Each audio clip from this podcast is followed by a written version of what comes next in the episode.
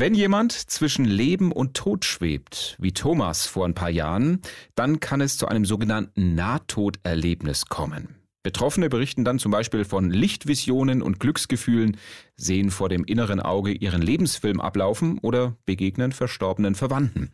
Thomas Mummer aus Kirchheim am Neckar im Kreis Ludwigsburg hatte so ein Erlebnis und seitdem hat er keine Angst mehr vor dem Tod. Was Thomas erlebt hat, erzählt Achim Stadelmeier. Den 7. Februar 2018 wird Thomas Mummer nie vergessen. Denn an diesem Tag verändert sich sein Leben für immer. Er hat eine Lungenembolie und fällt ins Koma. Davon, dass die Ärzte im Krankenhaus tagelang um sein Leben kämpfen, bekommt er nichts mit. Er ist in dieser Zeit im Himmel, wie er erzählt. Dort sei er einem Mann begegnet. Es war ein Mann mit weißem Bart, mit blauen Augen und so. Mit dem habe ich mich unterhalten und mit dem bin ich dann spazieren gegangen. Zusammen mit dem Mann geht er einem Licht entgegen. Du hast das Licht so ganz klein gesehen und dann ist es immer größer geworden. Und dann war ein Punkt, wo der gesagt hat, hier ist jetzt Schluss für mich, ich muss zurück. Aber das zieht dich an.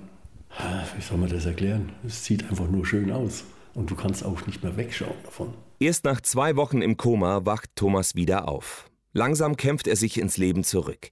Was er an Licht und Farben gesehen hat, versucht er seitdem in gemalten Bildern festzuhalten. Du kannst dir die Farben gar nicht vorstellen. Ne? Deswegen male ich ja diese Bilder. Wissenschaftler sind sich nicht einig, ob solche Nahtoderfahrungen ein Hinweis auf ein Leben nach dem Tod sind oder medizinisch erklärt werden können. Zum Beispiel durch Halluzination wegen Sauerstoffmangel.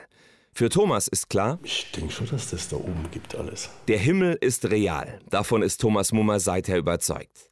Nach der Zeit im Koma musste er wegen seiner Gesundheit seine Autowerkstatt aufgeben. Dafür betreibt er jetzt einen Imbisswagen und spricht bei Pommes und Würstchen mit vielen Besuchern über sein Erlebnis.